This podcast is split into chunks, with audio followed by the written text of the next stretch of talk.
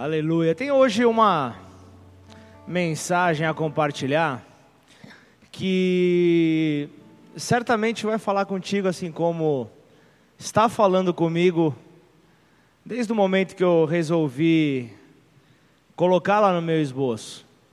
Uma mensagem que faz pensar, uma mensagem que nos faz entender a obra de Cristo entender como é que nós estamos inseridos nela, como é que nós estamos inseridos e o que é que nós devemos então fazer, como é que deve ser a nossa resposta.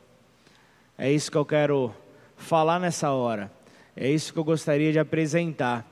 E cada um aqui possui os seus hábitos, cada um aqui possui a, é, na sua vida, né, possui atitudes que talvez hoje já não tenham muito sentido, atitudes do passado que talvez hoje já não tenham muito mais sentido para a realidade que você vive, para o dia a dia, para a tua identidade agora. Talvez não tenha muito sentido aquilo que, que você está vivendo hoje em relação àquilo que você um dia construiu, aquilo que um dia você colocou sobre a sua vida. Então, eu queria justamente é, apresentar, começar apresentando situações que pareciam insubstituíveis, solidificadas no nosso tempo, só que já não existe mais nos dias de hoje. Me lembro que em 2003 eu, eu decidi, falando, não, agora chega, vou caminhar reto com o Senhor vou acertar minha vida, vou abandonar as práticas que eu sei que só me afastam dele, são práticas que na verdade estão me destruindo. E naquele tempo eu lembro que eu trabalhava, trabalhava num banco e dentro desse banco tinha no, no restaurante tinha uma locadora de vídeo. Você sabe o que é? Você não deve saber o que é uma locadora de vídeo, né? Vocês sabem? Locadora de vídeo era, era um lugar arcaico que vendia, que alugavam, alugavam fitas em VHS, que ao terminar de ver o vídeo você precisava rebobinar, porque se você não rebobinasse e devolvesse daquele jeito você tomava multa. Era algo terrível. E eu o que, que eu fiz ali? Tinha uma locadora, estava é, voltando né, é, aos caminhos do Senhor, e eu chegava final de semana, eu desligava meu celular. Eu não lembro se tinha celular naquela época. Agora desligar o celular. Acho que não, acho que até. Ai, que vergonha. Ai, Jesus da causa, meu. Essa... Tinha bip. Que, meu Deus amado, cara. Queima o filme essas pregações, né? Mas vocês vão entender onde eu quero chegar. E aí, então, eu. Eu desligava. Vamos falar assim. Eu desligava por completo no final de semana. Apenas tomava um banho domingo à tarde, não que eu ficava o final de semana sujo, tá, gente? Mas eu tomava um banho para ir para a igreja, apenas isso. Ficava em casa, aí era aquela rotina, né? Eu alugava uma pancada de filme, aí final de semana era, era, era aquelas comidinhas, aquela coisa, e era, era o ritual que eu tinha ali, era o hábito que eu tinha ali de ficar o final de semana inteiro ali, entre leitura, entre, entre vídeos, eu ficava ali no meu canto, porque é, eu sabia onde o meu sapato apertava. Eu sabia qual era o meu problema. Eu sabia é, o, o, que poderia acontecer eu saindo, voltando é, a, a me relacionar com as pessoas da ativa. Então, naquele tempo, eu me fortaleci nisso. Mas, é, naquele tempo, tem inclusive a introdução dessa mensagem de hoje. Naquele tempo, havia havia uma, uma mega locadora que talvez foi, talvez não foi, a maior locadora de vídeo de todos os tempos do mundo inteiro. A Blockbuster, alguém lembra dessa locadora? Aqui em Ribeirão Preto eu sei que tinha na, na acho que na Vargas. Na Vargas tinha uma loja lá deles lá. Eles é, era maior, aí você chegava lá era, eram várias cópias é, do, do, do, lançamento do mês. Então, era aquela disputa. Às vezes, final de semana, você chegava, você via que não estava ali o lançamento, você ficava esperando o, o, o, o rapaz voltar, a pessoa voltar para devolver a fita. Você falava, eu, eu vou, eu vou. Aí depois entrou DVD e tal. Aí você ficava lá esperando, uma hora vai chegar, uma hora vão devolver algum lançamento. E, e você ficava antenado nas devoluções para ver o que, que o atendente ia devolver para já pegar e tomar posse e ir para o abraço. Então era a maior rede de locação de filmes, né, DVDs, de, de jogos de videogame também a maior do mundo. Eles eram uma, uma baita de uma empresa. Aqui no Brasil, no final, eles, eles faliram de vez em 2014. Aqui no final, as lojas americanas ficaram é, responsáveis pela marca aqui no Brasil. E, e, e para você ter uma ideia, nesse ano que eu falei que eu estava me firmando, que eu estava indo, um ano depois, vai, 2004. 2004, para você ter uma ideia, é, eles tinham 60 mil funcionários no mundo inteiro. Eles tinham 60 mil funcionários, 9 mil lojas no mundo inteiro. 9 mil lojas no mundo inteiro. Eles tinham um faturamento de uma, de uma mega empresa, eram 6 bilhões de dólares por mês, por, por ano. Era algo realmente enorme. Você consegue imaginar isso? Só que nesse mesmo ano de 2004, eu vou trazer mais cultura essa, essa, nessa mensagem. No mesmo ano de 2004, acredite você, ou acredite, apenas 4% em todo o mundo tinha conexão de banda larga na sua casa. 4%. Vocês têm ideia do que é isso? 4% tinham. Então, ainda que você me olhe com essa cara espantada, a internet não era o que é hoje, que em qualquer celular, em qualquer esquina, você vê a pessoa se conectando com o outro lado do mundo. Era diferente, então, isso acabou sendo chave para que a Blockbuster desaparecesse com que ela não se adaptasse à novidade, a, a, a, aos tempos, às mudanças. Então, entenda que esse número de 2004, de 4%, subiu para quase 70% em 2010. Então, já havia banda, banda larga espalhado ali em todas as casas, era um negócio que, que fez com que uma novidade aparecesse. Então, o jogo virou aquela coisa de você ter que sair da tua casa, é, pegar o transporte público, ir a pé, pegar teu carro, pegar tua moto, pegar a bicicleta, para ir até a locadora, passar aquele veneno de tentar conseguir o melhor filme para alugar. Aquilo tudo já tinha acabado. Tinha acabado até então entrar o xodó do momento, o streaming. Então o YouTube entrou com uma parecendo uma Ferrari. E o, o YouTube entrou com tudo em larga escala. Então a Blockbuster declarou sua falência. Mas nesse meio tempo, para você entender, no ano de 2000 houve uma reunião. Na reunião estavam ali o, o, o CEO da Blockbuster, o responsável financeiro, o executivo principal, e do outro lado haviam alguns diretores de uma empresa que estava é, numa situação é, não muito boa, mas que tinham uma, uma novidade de negócio e queriam, inclusive, sociedade ou até mesmo a venda. Era uma empresa que trabalhava com é, é, era uma empresa de correios que, que trabalhava com envio e retirada de filmes, de DVDs, de, faziam isso. Para você ter uma ideia, o nome dessa empresa era Netflix. Alguém já ouviu falar dela ou não? Então, naquela mesa de negociação, os diretores da Netflix ali, meio atrapalhados, não conseguindo vislumbrar o futuro, eles jogam uma proposta na mesa: 50 milhões de dólares para para a compra da, da Netflix. E ali. Não, a Blockbuster, eles, a, a Netflix. Tá atrapalhando a mensagem aqui. Alguém segura essa mulher, por gentileza? Mas entenda, vamos voltar comigo. Como eu ia dizendo, antes de ser atrapalhado, é, a Netflix queria viver algo novo, porque ainda era uma empresa, não uma empresa grande. Então eles colocam na mesa uma proposta de compra. Chegou para o presidente da Blockbuster e falou: Ó, 50 milhões você leva. E ali naquele momento ele olhou para aquela empresa e as revistas de negócios dizem que ele chegou a expressar uma risada irônica, como se aquela empresa estivesse sendo superfaturada. E então, naquele momento, ele, ele abre mão. Ele fala que ele não vai. E vou, e vou te dizer algo: 50 milhões representava três dias de faturamento da Blockbuster.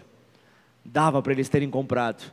E então eles não se adaptaram ali às mudanças, e então chega no fatídico ano de 2010, começam já a entrar numa processo de falência para que em 2014 fechasse por completo, né? Então, imagina só, quantos funcionários perderam seus empregos ali no auge.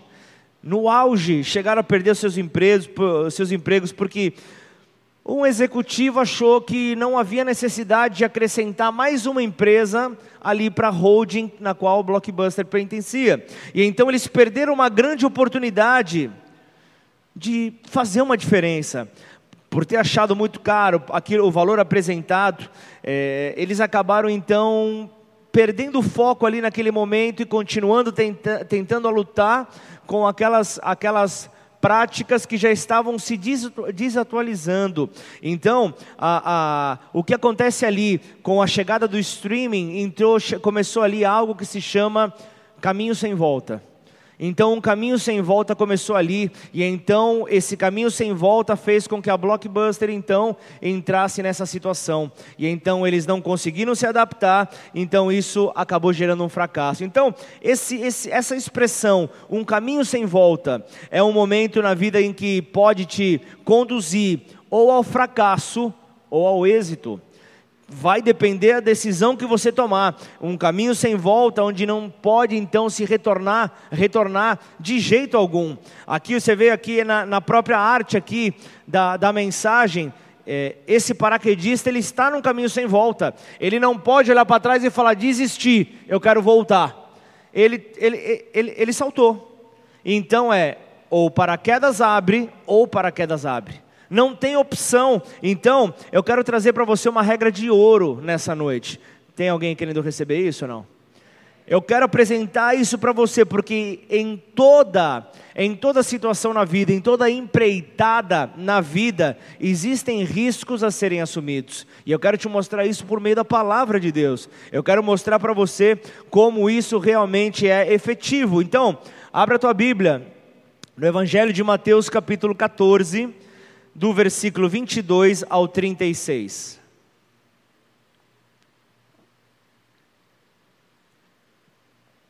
Segura aí que eu já vou te apresentar essa regra de ouro.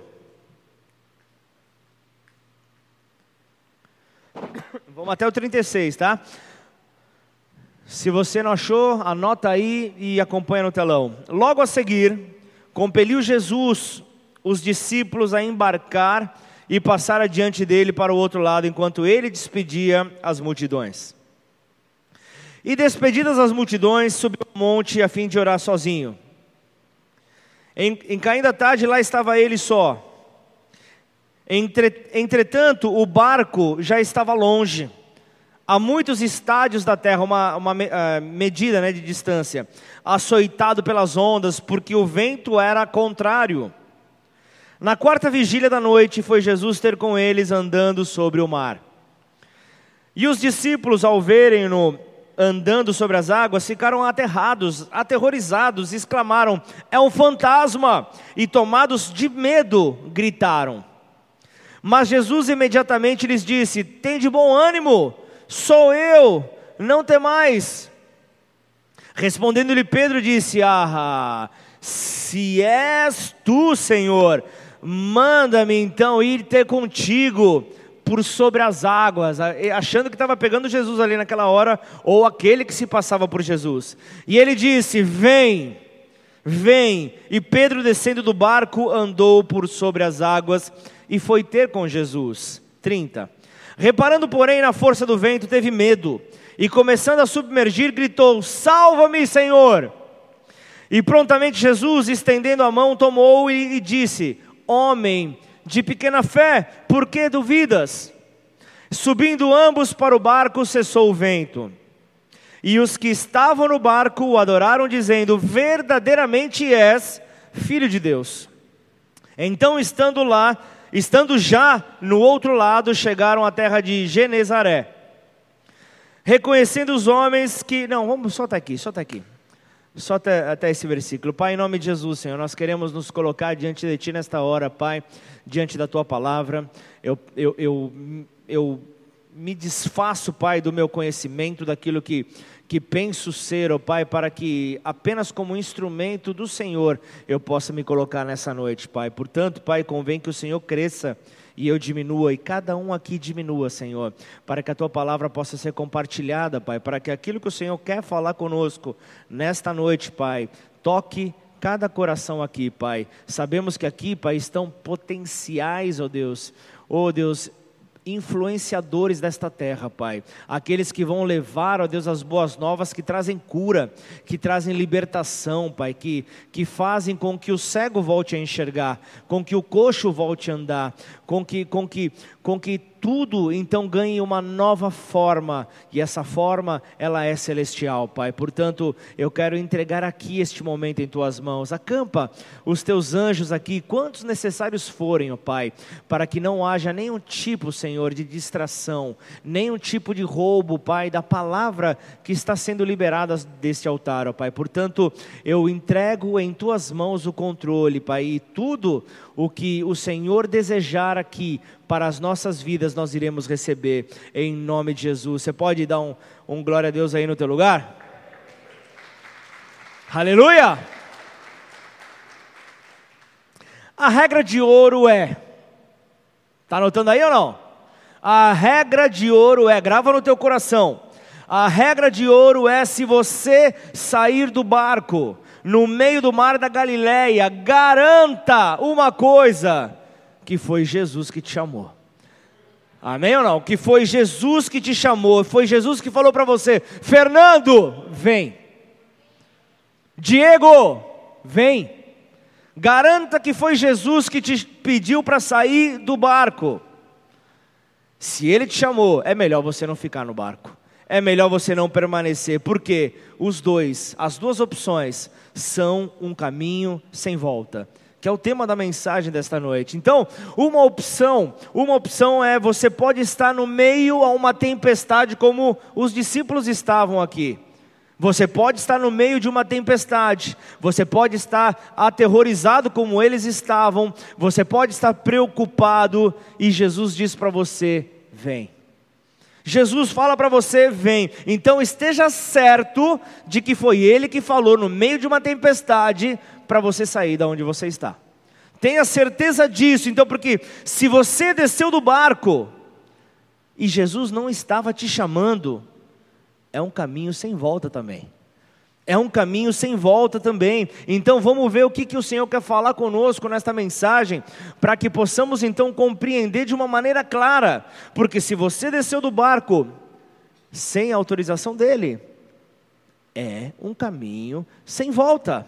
Mas se Jesus estava te chamando, outra opção, e você então fica no barco, não desce do barco, certamente você terá o mesmo futuro da Blockbuster. Posso ouvir um amém? Você entendeu a, a, a, a comparação ou não? Você que chegou agora, pega aí essa ilustração depois, você vai entender. Então, eu, eu, eu, o que, que eu estou falando aqui? É, se você então ficar paralisado quando Jesus te chama, você pode ter a mesma situação da empresa que foi anunciada ali no começo dessa mensagem. Você vai acabar perdendo a chamada do Senhor, você muitas vezes vai ver que a, a, opção que você tinha de visão vai acabar, você não vai enxergar mais nada. Então vai haver um grande problema. Então eu não estou falando acerca da, da bondade de Deus, eu não estou falando acerca da sua misericórdia, da sua graça, que é abundante para todos os dias. Eu não eu não estou querendo me expressar em relação a isso. Eu falo de, de certos chamados que chegam uma vez apenas. Eu me lembro de um, de um ditado que diz: Muitas vezes você verá, o cavalo passa selado uma única vez. Alguém já viu esse ditado ou não? Não, só eu que sou velho, tá certo. Ah, isso aí, Fernando, não me deixa sozinho nessa. Estamos aqui nessa geração aqui que é. Qual que é a, a geração do, dos anos 2000? Milênio, isso. Olha o jovem da geração milênio.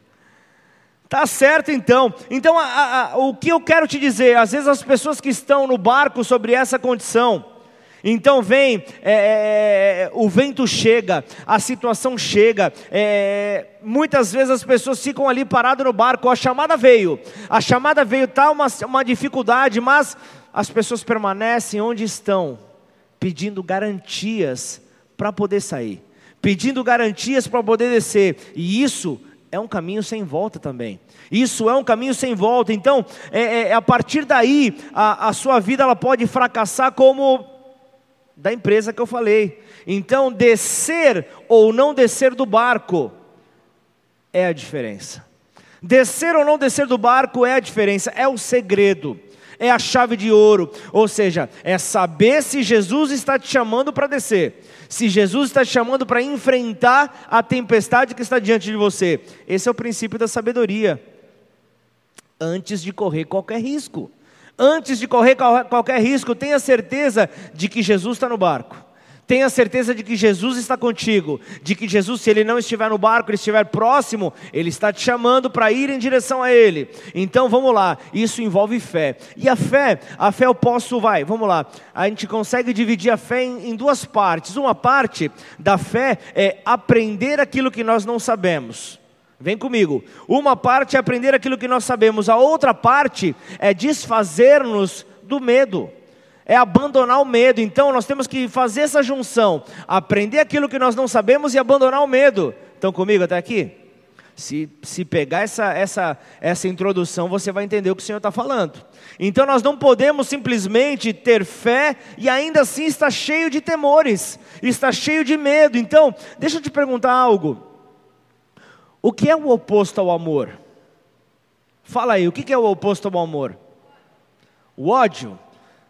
O que é o oposto ao amor? Mais alguma, mais alguma opinião? Ficamos no ódio? 1 João 14, versículo 18. É, 1 João 4, versículo 18.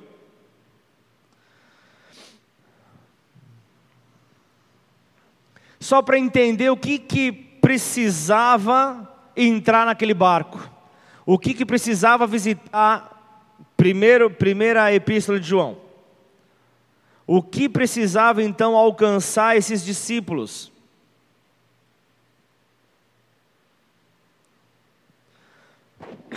Primeiro João 4,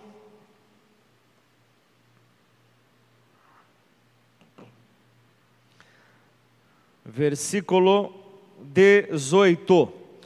No amor não existe medo, antes, o perfeito amor, o amor amadurecido, ele lança fora o ódio. É isso que ele lança fora? O perfeito amor lança fora o medo. Ora, o medo produz tormento. Logo, aquele que teme não é aperfeiçoado no amor. Então o que, que eu vejo aqui? A Bíblia nos garante que o medo é este que é o oposto ao amor. É o medo que é o oposto ao amor. Então o, o texto ele está falando que se se, se entrarmos nesse amor amadurecido, é Ele que vai expulsar o medo da sua vida. Então, o contrário do amor não é o ódio, o contrário do amor é o medo. Você vai entender isso. Vem comigo. Então, o, o, o amor a Deus é o que nos liberta do medo.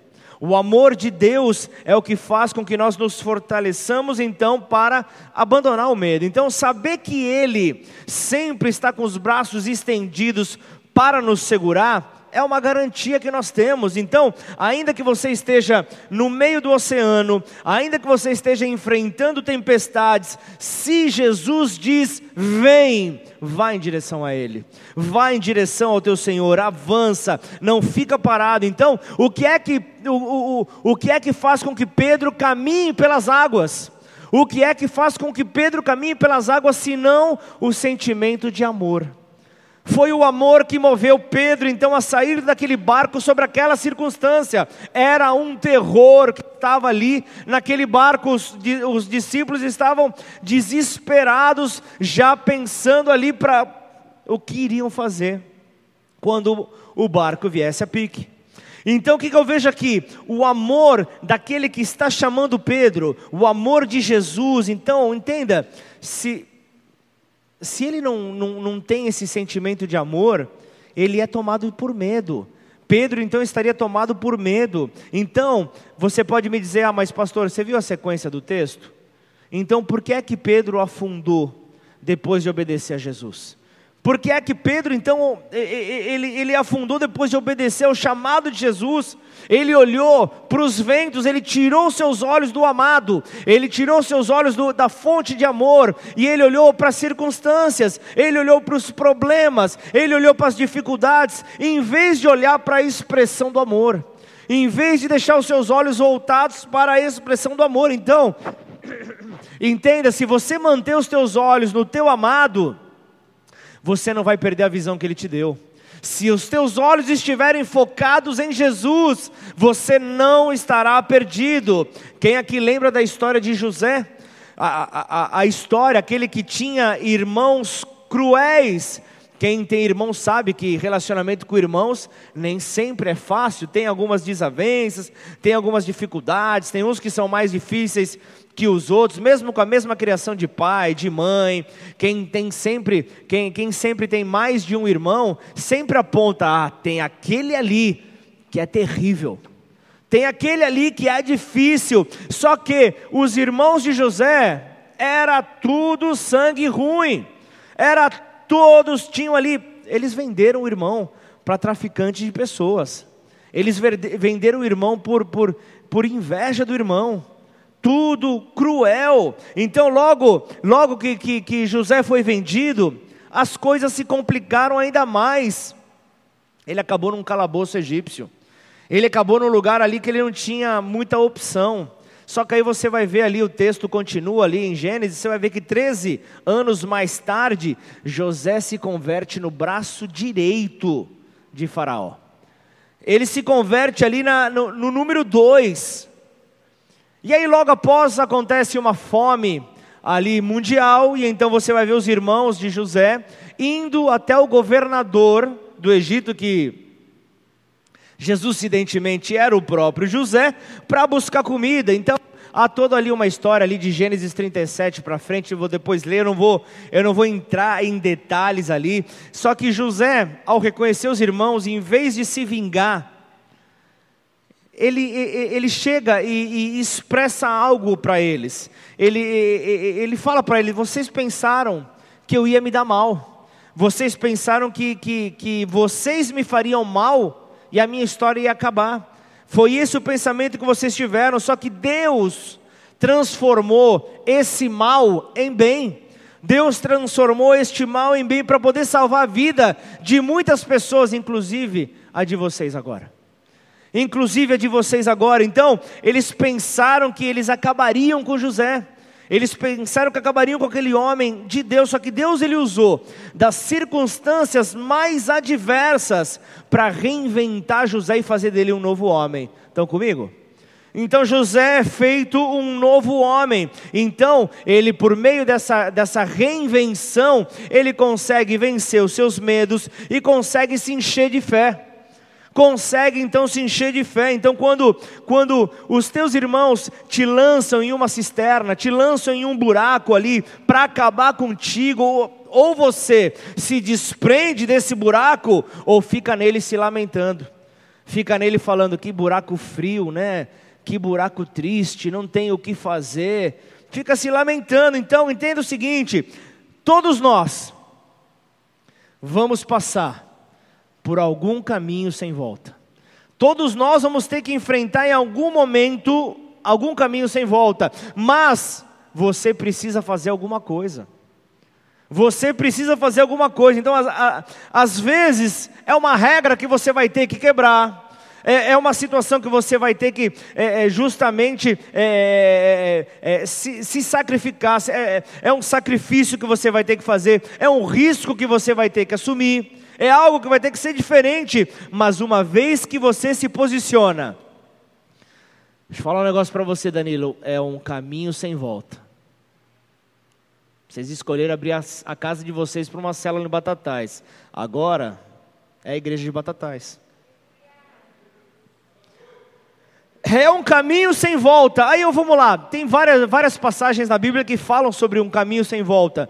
Nós temos a história de Abraão, quando ele leva Isaac, o seu filho, o filho tão esperado, o filho da velhice, aquele filho que ele passava ali mostrando para todos: olha só, quando vocês não imaginavam que eu seria pai, olha eu aqui com o meu troféu. Aí Deus chega e fala: leva ele para o monte e sacrifica ele. E ele vai. Ele vai ali, ele vai para o sacrifício. Então, ali naquele momento era ou Deus aparece, ou ele ficava sem filho. Estão comigo ou não? Ou Deus aparece, ou ele ficava sem filho. Era o quê? Um caminho sem volta. Era um caminho sem volta para Abraão. Subiu o monte, ele, ele desceria. Ele desceria com o filho se Deus intervisse se Deus fizesse alguma coisa. Então não dava para voltar mais atrás. O, o, o, cutelo já estava afiado, já estava tudo pronto. É, é, o filho fala, mas tudo bem, está tudo pronto aqui, mas cadê então o, o, cordeiro? E então, e então ele vai, amarra o filho lá, estava tudo pronto para o sacrifício acontecer. Então um anjo chega e fala: Abraão! Aos 49 do segundo tempo, já tinha tido o tempo da, da, da, da, contusão dos jogadores, já tinha tipo a cera, já tinha todo mundo já falar, pronto, agora vai todo mundo no vestiário, acabou, já estava no final, aí Deus vem e intervém, Prá! Abraão, não toca nele, porque agora sei que o teu coração é meu agora sei que o teu coração é meu. Mas tem também a história de Moisés. Moisés ali, todo alinhado, com um par de sandálias muito bem colocada, ele chega para o homem mais importante da terra naquele momento, e ele fala: Deixa o meu povo ir deixa o meu povo ir. Ele fala justamente para aquele cara que era o mais poderoso, o mais poderoso naquele momento. Com um estalar de dedos, Moisés podia morrer. Era um caminho sem volta. Ele estava posicionado porque ele tinha uma palavra. E então ele foi. Então ali naquele momento era ou Faraó deixava o povo ir, ou a casa ia cair para ele. O resto da história vocês conhecem. Então era um caminho sem volta, mas também tem o caso daquela daquela moça de vida fácil. A história de Raabe, quando ela ela acolhe espias na sua casa, não sei se você se lembra dessa história, então ela coloca a vida, a vida dela em risco. Os, primeiro, era o povo inimigo que estava chegando lá, ela não conhecia bem eles, é, é simplesmente ali os espias poderiam matá-la, ou ainda o povo, ao descobrir que ela estava abrigando espias, o povo poderia matá-la também. Então, olha o risco que ela enfrentou. Se o povo soubesse, era morte. Olha só o risco que essa mulher enfrentou. Uma, é, aqui foi uma decisão que mudaria a vida da sua vida, a, mudaria a sua vida e a vida da sua família, mudaria tudo para sempre. Por quê? Porque Raabe, da linhagem dela, ela se tornaria ali, viria a linhagem de Jesus por causa ali de um posicionamento, um posicionamento, Deus honrou esse posicionamento dela, foi um caminho sem volta, então ela, ela não teve nem noção do ato que ela, que ela estava fazendo ali, o que repercutiria até hoje. O que isso viria então a repercutir? Então, ela estava conquistando algo que seria um legado. Era um legado que Raabe estava conquistando e legado é justamente o que o que o que Raabe estava vivendo ali ao, ao hospedar os espias, um caminho sem volta. Mas tem também Davi, tem também Davi tomando ali a armadura de Saul, mal consegue ficar em pé, uma armadura extremamente pesada ali para enfrentar o gigante Golias. Ele abandona, fala: "Não, eu vou, eu vou do meu jeito. Eu vou, eu, eu vou do meu jeito. Eu, eu, eu pode deixar que, que, eu sei, eu tenho a minha identidade, eu não vou com essa identidade de soldado, não, deixa, deixa que eu vou do meu jeito. E então ele vai enfrentar Golias, um caminho sem volta. Um caminho sem volta, então Davi foi enfrentar. Deus te chamou nessa terra para servi-lo. É um caminho sem volta. É um caminho sem volta. Ou ainda, vamos para o Novo Testamento ali, você vai ver os reis, os reis magos seguindo uma estrela seguindo ali uma estrela que até então a palavra ela era essa estrela vai levar a um rei, a um menino que vai nascer que será rei. Essa estrela levará então os reis magos seguindo essa estrela, prometendo então o um encontro com este novo rei. Correndo o risco ali do Herodes, da época, de, de arrancar a cabeça de cada um, justamente porque eles estavam anunciando um novo rei.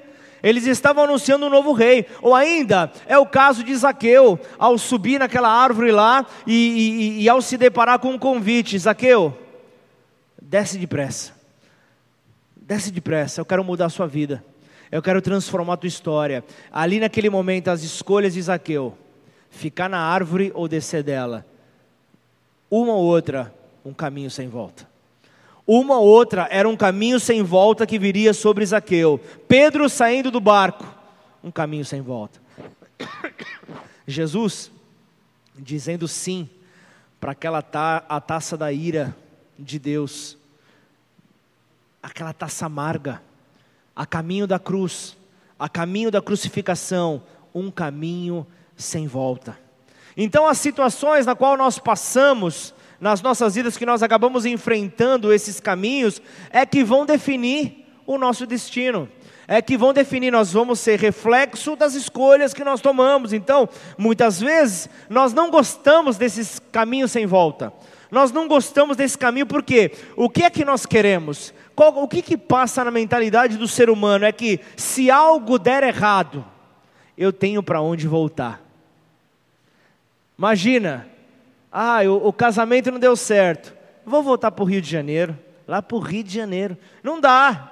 Não dá, então é, é essa mentalidade, ah, porque se o casamento não der certo, eu volto para casa dos meus pais. Ainda tem aqueles que fazem acordos é, pré-matrimoniais, caso alguma coisa der errado, não tem participação, divisão de patrimônio nenhuma. Se der errado, vai cada um para o seu lado e já era. Ou ainda outros podem dizer, vamos fazer uma sociedade? Vamos, mas vamos fazer primeiro um, um, um, tempo de experiência. Vamos fazer um tempo de experiência. Se, se a gente enfrentar dificuldade, a gente separa, porque não, não, não, não é. É, é, é. é o desejo de querer ter controle. É o desejo de querer ter controle. Ah, se der certo, nós vamos avançar. Porque sempre que nós temos a prova e o erro, nós nos sentimos bem. Sempre quando isso acontece, porque de alguma forma nós acreditamos que temos o controle.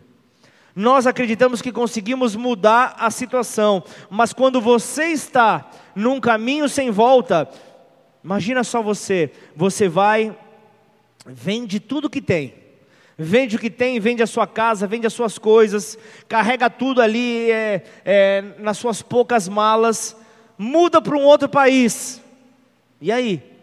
Para ver como é que vão sair as coisas muda para ver como é que as coisas vão sair, ou seja, já não tem mais para onde retornar. Então você já vai com uma outra postura para um lugar desse, para uma situação como essa. Por quê? Não tem para onde voltar. Eu não tenho para onde voltar, então a maneira como você vai encarar as dificuldades é diferente.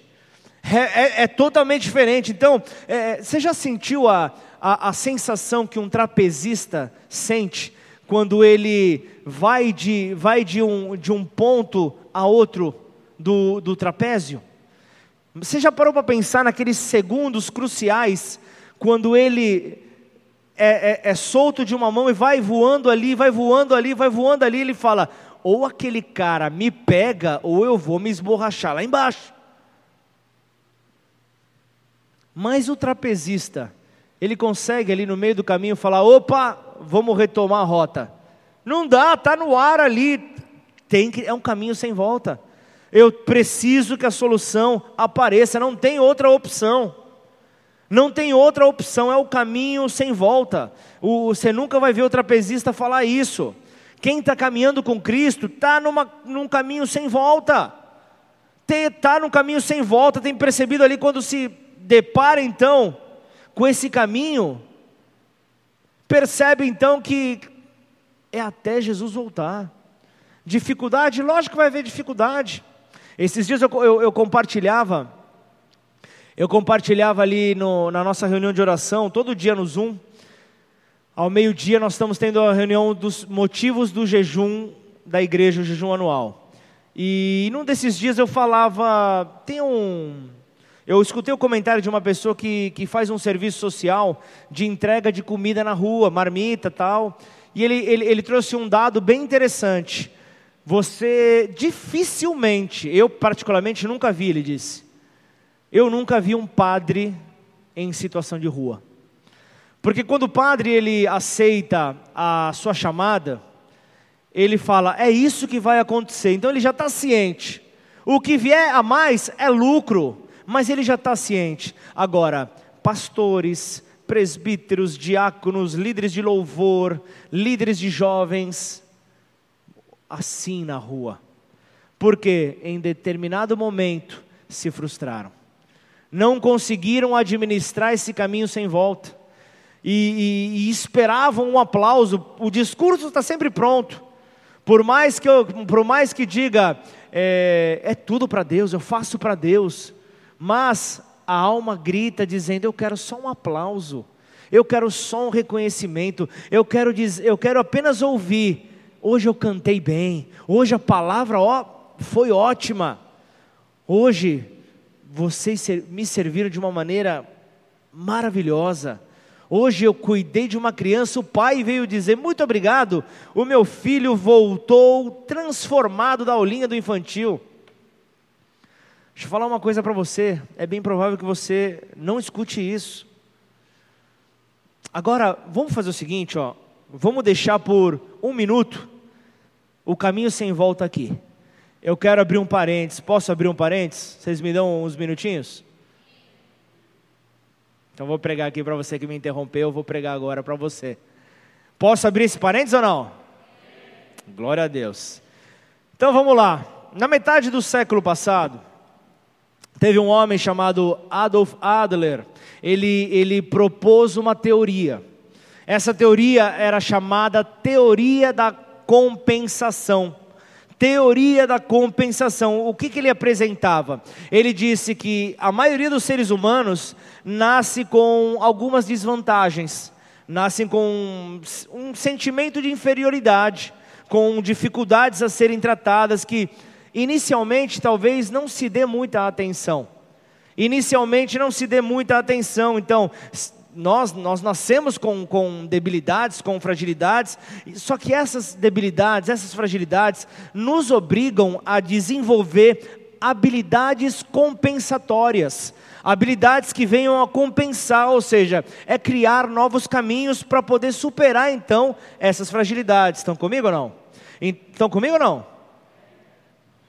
Que ânimo, né, gente? Mas vocês vão entender agora a conclusão, onde é que eu vou chegar, onde é que essa mensagem vai nos levar. Então, entenda o seguinte: esse mesmo, essa mesma pessoa, Adolf Adler, é, é, com essa teoria, ele percebeu que haviam alguns pintores de quadros que tinham dificuldade na visão.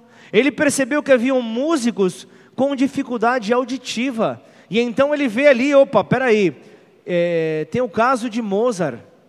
Beethoven, com, com problemas, opa, peraí, então ele chega à conclusão de que algumas desvantagens físicas, ou até mesmo, de repente, o, o, o entorno de pobreza, podem ser trampolins para o êxito podem ser tram, trampolins para a transformação. Então, vamos lá. Agora voltando para a palavra, o, o rei Saul, o rei Saul, ele dormia em um palácio. É, é isso ou não? O rei ele dormia num palácio, então eu vejo ali, era uma, uma, uma condição oposta. Enquanto o rei Saul dormia num palácio, Davi, ele dormia na caverna de Adulão. Davi dormia num lugar totalmente diferente. Os soldados do rei Saul, eles não se preocupavam com nada, eles não se preocupavam com comida, eles não se preocupavam onde iriam dormir, se iriam passar frio, era tudo garantido no palácio. Agora, os soldados de Davi, se não caçassem, não comiam. Se não houvesse a caça, não, não haveria comida. E com, com a própria caça, eles faziam então ali com a pele dos animais cobertores para poderem suportar o frio naquele tempo. Então eles se aqueciam se eles saíssem à caça. Se eles saíssem, então, para. Entenderam? É um caminho sem volta. Não dá para parar. Então, portanto, ali, com, com todas as dificuldades na vida de Davi, fez com que ele e aqueles que o, o, o, os acompanhavam fossem mais fortes e mais inteligentes fossem mais, de, desenvolveram mais esse lado na vida deles, porque é, é, é, na caverna, na caverna esses soldados eles tiveram que desenvolver habilidades que os soldados do rei Saul não precisaram fazer. Por quê? Era comida de graça, era era era era era colchão ali, era quarto, tudo de graça, era comida de graça, era, era, era bebida de graça, eles se aqueciam de graça, eles não se preocupavam com nada. Então, as habilidades compensatórias que desenvolvemos quando se chega num caminho sem volta. Quando se chega no caminho sem volta, então todos nós tivemos um momento que ou levantávamos a cabeça ou nos arrebentávamos. Todo mundo passa por um momento como esse. Se nos arrebentamos, nós viramos história e viramos uma blockbuster da vida. Se nos arrebentarmos, então vai acontecer isso, mas e se você resolver levantar, e se você resolver levantar a cabeça? Você pode virar um Netflix. Amém ou não? Você pode virar, você pode virar algo de destaque se você tão somente levantar a cabeça num, num caminho sem volta, num caminho de dificuldade. A diferença é distinguir o momento em que você está. Se é Jesus que está te chamando para sair do barco ou não, aí está o ponto. É aqui que está o ponto. Então, o grande ponto é saber se Jesus ele pediu para você então se mover. O grande ponto está aqui. Então, um dos grandes motivos de fracassos na vida das pessoas é elas terem descido do barco sem Jesus tê-las chamado. Um dos grandes motivos dos fracassos na vida das pessoas, sabe por quê? Se endividaram sem Jesus ter pedido nada para elas. Se endividaram, se, começaram a empreender sem ter uma palavra de Deus sem ter uma palavra do Senhor, casou, mas não era para casar. Olha só, teve filho, mas não era para ter. Olha só, é, é, é, o, o, é, é, era a temperatura que aumentou, era o desejo que aumentou. Peraí, calma, vamos, vamos. Escuta a palavra, escuta a voz, escuta ali o chamado, escuta ali a convocação foi, foi consultado, Deus foi consultado, teve planejamento, porque se Jesus não estiver no barco e ele falar para você, casa-se, ou, ou, ou tenha outro filho, se ele não estiver no barco, não faça. Se ele não estiver no barco contigo te autorizando, não faça. Então muitas vezes nós percebemos então que estamos no lugar onde Deus não nos mandou. Estamos num lugar onde Ele não nos mandou, que Ele, ele, ele não nos pediu para sair do barco. Ele não nos pediu para sair do barco e nós saímos por livre e espontânea vontade. E às vezes, o, às vezes que você ficou no barco, você acabou não respondendo a chamada do Senhor quando Ele te diz: vem. Agora é hora de atitude, agora é hora de romper com a limitação. É por isso que eu, eu prefiro estar na água eu prefiro estar na água em algumas circunstâncias, até mesmo de repente me debatendo. Até mesmo me debatendo do que ficar dentro do barco pedindo garantias para eu sair. P ficar dentro do barco ali pedindo, me convence, me convence se é o Senhor. Não, para. Não é por aí, não é dessa maneira, porque é, é, na hora de errar é melhor descer do barco do que ficar parado. É melhor ali você ouvir, ah, Pedro, ele acabou afundando, mas era melhor ele ter saído do barco. É, ele fez o certo, então por quê? Quando se está num caminho sem volta, eram os discípulos no mar da Galileia, eram os discípulos ali sobre aquela tempestade, ou Jesus intervém, ou naufragamos. Ou Jesus vem com a ação dele, ou quebramos. Então nós precisamos do que? Que Jesus simplesmente libere uma palavra. Ou nos afogamos todos, ou nos resgatam. Foi o pensamento que veio sobre a vida dos discípulos. Não tem uma terceira opção, ou era naufragar, ou era ser resgatado. E é assim, quando Pedro desce do barco. Ele estava tranquilo, ele estava seguro que Jesus estava chamando ele, que Jesus estava convocando ele. Então vamos lá, agora trazendo para a aplicação. É, eu sei que eu tenho muitas debilidades na minha vida. Eu sei disso, eu tenho convicção disso. Você precisa analisar, olhar para você e, e, e enxergar isso, mas se essas minhas debilidades não estivessem na minha vida, se essas minhas fragilidades não estivessem na minha vida, eu não teria desenvolvido e não estaria desenvolvendo outras qualidades que o Senhor pediu para eu desenvolver. Se elas não estivessem ali me machucando, eu não iria me reinventar. Eu não iria me reinventar pelo simples fato que eu entrei num caminho sem volta. Essa é a chave. Essa é a chave, é compreender que esse caminho não tem volta, é até a eternidade, é trilhar por Jesus até a eternidade. Então vamos lá, as minhas fortalezas, as fortalezas que você desenvolveu ali, como os soldados de Davi, muitas, né? Muitas fortalezas que foram desenvolvidas, é porque não tinha um palácio para voltar, não tinha uma garantia não tinham uma garantia, então acabaram cortando a sua conexão ali com a ilha. Então você ficou sem comunicação, ou você faz ou você faz. Não tem opção. Não tem nenhuma opção. Aí você aí você começa a se perguntar: "Puxa, por que é que, que os meus pais me abandonaram? Por que é que os meus pais não deixaram uma herança para mim? Seria tudo mais fácil." seria tudo mais tranquilo. Por que, que o banco cortou meu crédito? Por que, que o banco cortou meu crédito? Por que, que, por que, que me despediram em meio à pandemia? Por que, que me mandaram embora? Por que, que me traíram? Por que, que me magoaram? Por que, que me feriram? Por que, que me deixaram sozinho? Por quê? Por que fizeram isso comigo? Por que, que os teus filhos te maltrataram? Por que você não foi respeitado? Por quê? Por que, que o teu pastor não conseguiu te atender? Por quê?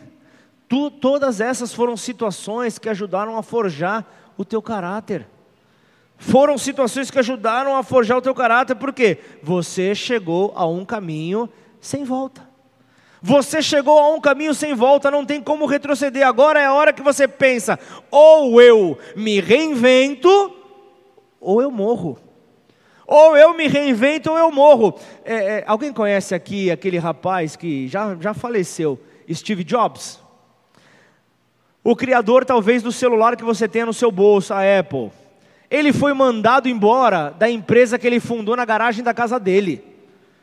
O conselho, o conselho ali, a direção, mandou ele embora da própria empresa que ele criou. Só que se ele não tivesse sido mandado embora, se o orgulho dele não tivesse sido arranhado naquela hora, ele não se reinventaria, ele não levantaria então a sua cabeça, não seria recontratado. E o que, que eu vou falar da Apple hoje em dia para você? Você está entendendo que uma situação de dificuldade, um caminho sem volta, fez com que aquele homem se reinventasse? E deixa eu dizer uma coisa: imagina você que tem o Espírito Santo de Deus dentro de você. Imagina você que tem o Espírito Santo de Deus, você tem uma porção dos céus dentro de você.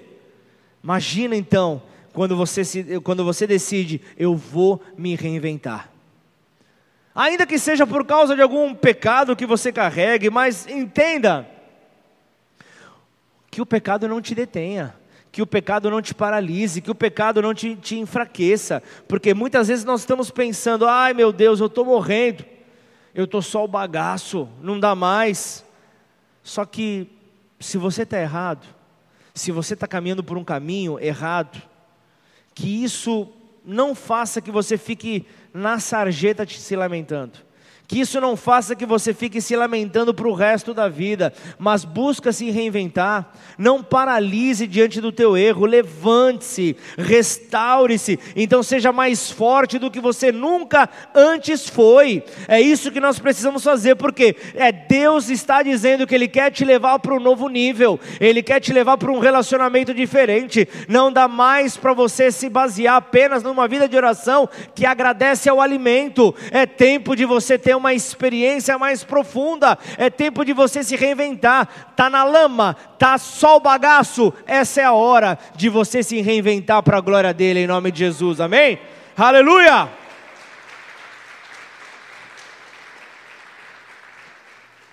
Muitos estão agora orando para que Deus mude as circunstâncias. Deus não dá para ficar desse jeito. Deus para com isso. Deus, tira aquela pessoa do meu caminho, tira aquele obstáculo do meu caminho, eu não quero mais, Senhor, me tira desse lugar, Senhor, me leva para outro lugar, eu não estou aguentando mais. Então, Senhor, arruma essa situação, arruma essa situação, é, me cura. Só que, entretanto, o Senhor, Ele não está fazendo talvez nada disso que você está pedindo. O Senhor talvez não esteja fazendo nada do que você está pedindo, porque é através desta situação que você está vivendo é que Ele vai usar então para te transformar. Posso ouvir um amém? Aleluia! É através disso que você vai ser transformado, porque são as fragilidades que vão gerar mudança em você. Não é quando você está forte que vai haver uma transformação, é quando você está fraco, que você não tem mais alternativa, você vai ver que é a grande oportunidade para você se reinventar. Então toma muito cuidado, toma muito cuidado com o perfeccionismo, toma muito cuidado com aquela coisa de dizer, ah não, mas se for para Deus eu só vou fazer se for, se for com excelência. É claro que Deus ele tem que ter excelência, mas enquanto você está no muito bom, você não vai fazer? Você vai ficar parado? Você vai deixar de ser instrumento de bênção na vida das pessoas porque você ainda não atingiu o teu ponto auge de perfeição? Cai na real, meu. Você está num caminho sem volta. Está fazendo mais ou menos, começa, começa a desempenhar cada vez mais e a tua indignação pelo mais ou menos te leve aí para o bom. Do bom você ir então para o agradável até você chegar no perfeito que você possa cumprir então a vontade de Deus, que você possa ter disponibilidade para um dia chegar a ser nota 10, mas enquanto você estiver na nota 7, continua, e eu não estou incentivando você a ser medíocre, hein? A, a ser na média. Olha só o que eu estou falando aqui. Se você ainda não atingiu, não fica preso a esse esse falso orgulho de dizer não enquanto não for com a, com a totalidade. Posso te dizer uma coisa? Milhões, de livros deixaram de ser escritos por causa do perfeccionismo. Milhares de projetos deixaram de ser estabelecidos por causa do perfeccionismo. E posso dizer mais: o perfeccionismo acaba sendo o assassino de sonhos. O perfeccionismo acaba matando sonhos. Eclesiastes 11, versículo 4 fala: Quem somente observa o vento nunca semeará, e o que olha para as nuvens nunca colherá. Está falando para ter foco, para ter então atenção. Então, em algum momento da sua vida, você vai ter que lançar para o espaço as aquelas suas precauções, aquelas suas limitações, você vai lançar para o espaço e vai falar: Senhor, eu estou contigo, me capacita, eu quero avançar, Senhor, eu quero melhorar cada dia mais, me ajuda a ter a compreensão que eu preciso ter. Eu estou num caminho sem volta, Senhor, eu não posso mais voltar, eu não tenho mais para onde ir, Senhor. Eu olho, eu não consigo nem olhar para trás porque os meus retrovisores já foram arrancados, eu não tenho como olhar para trás, então, então Entenda bem isso, é um caminho sem volta. Tem momentos ainda que você se sente limitado, mas que eu quero te dizer, neste caminho sem volta, você vai ser capacitado a cada dia mais, conforme você ouvir a chamada do Senhor dizendo: Vem em minha direção. Amém? E eu, eu, eu, eu tenho certeza absoluta que eu estou aqui é, é, como pastor dessa casa, não porque eu sou o homem mais capacitado aqui dessa terra, não, o homem mais capacitado em Ribeirão Preto, tenho certeza disso. Eu não sou o mais ungido, eu não sou o mais preparado é, para essa função, eu não sou o, o mais capacitado. Eu estou aqui porque eu cheguei num caminho sem volta. Eu me deparei com um caminho sem volta, onde eu não tive mais opção. Eu, eu, eu cheguei e disse: Senhor, eu me rendo. Senhor, eu me rendo, não dá mais para querer buscar a minha vontade, não dá mais, Senhor. Eu me rendo, Senhor. Eu abandono a minha, eu abandono a minha, a minha vida corporativa, eu abandono os meus sonhos na vida comercial. E eu, Senhor, eu estou aqui, Pai. Faz o que te bem, bem entender, Senhor. É, é a tua vontade. E então nós, nós, nós passamos tudo e chegamos no ano de 2020. E eu vou dizer para vocês, na minha formação teológica, não, não me ensinaram no seminário o, o, o módulo pandemia. Não, não havia pandemia no, no ensino teológico.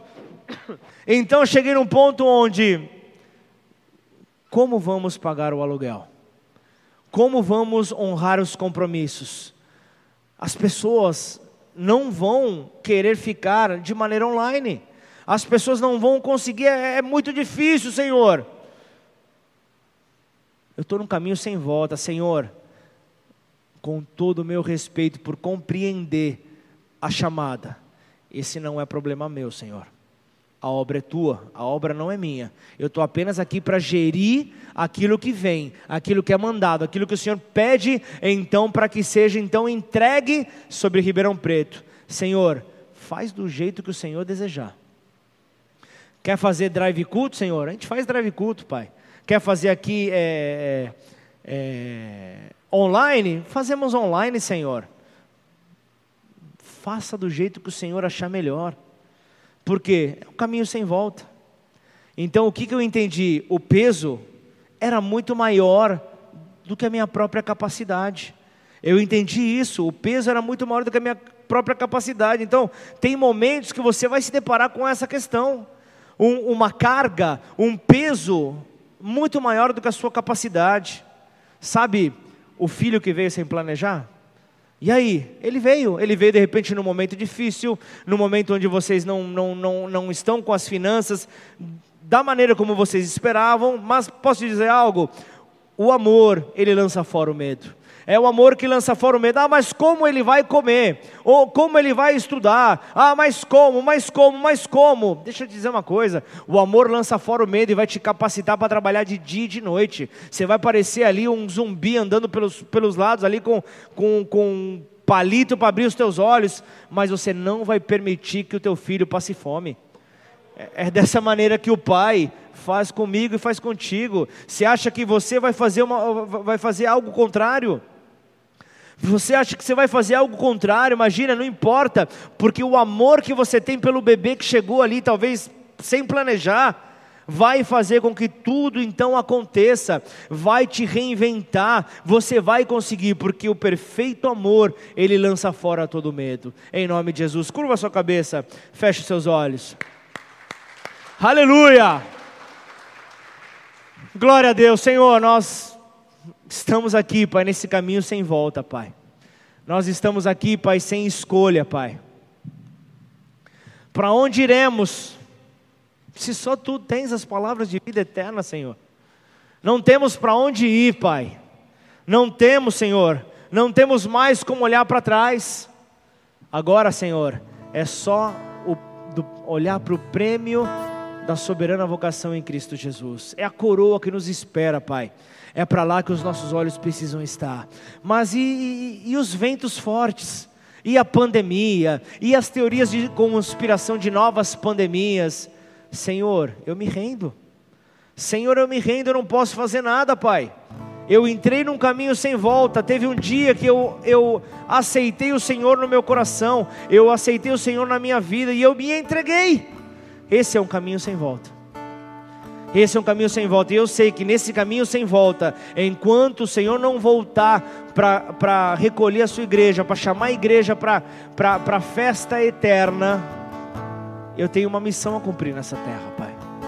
Eu tenho que, que, que fazer então com que a tua palavra seja conhecida nessa terra, Pai. E o melhor de tudo, Senhor, eu não preciso abrir a, a minha boca eu não preciso abrir os meus lábios, Senhor, mas antes, ó Pai, eu faço, Pai, por meio das atitudes, a maior pregação de todos os tempos, ó Pai.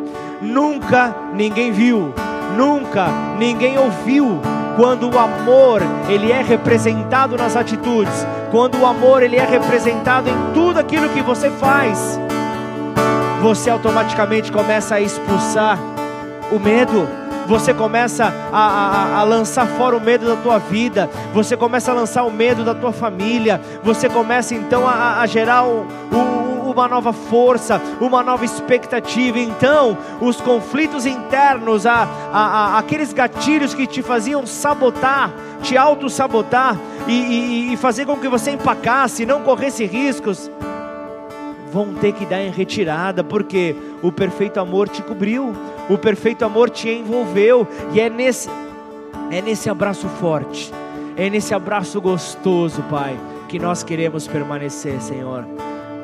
Muitas vezes nós vamos enfrentar dores, muitas vezes nós vamos enfrentar dificuldades, muitas vezes nós vamos enfrentar situações que talvez nós vamos querer matar um, mas o Senhor diz: por causa desse amor amadurecido, por causa desse amor perfeito, o Senhor diz: suportai-vos uns aos outros em amor suportem uns aos outros em amor. O Senhor, deixa eu te dizer uma coisa: o Senhor te suporta. Por que, que você não vai suportar teu, teu, teu próximo? O Senhor aguenta a tua chatice, o Senhor aguenta quem você é, o Senhor aguenta os teus erros, e jamais Ele coloca um X nas tuas costas. Por isso, em gratidão, fica de pé no teu lugar. Em gratidão, vamos terminar esse culto celebrando ao nome dEle. Vamos terminar esse culto em adoração. Não economiza essa hora, não faça jejum. Não faça jejum de canção. Não faça jejum de abrir os lábios. Mas abuse, abuse de adorar a Deus. Que você possa adorá-lo de todo o teu coração, de todo o teu entendimento. Essa é a maior demonstração de gratidão que você pode dar. Adore a Ele em nome de Jesus.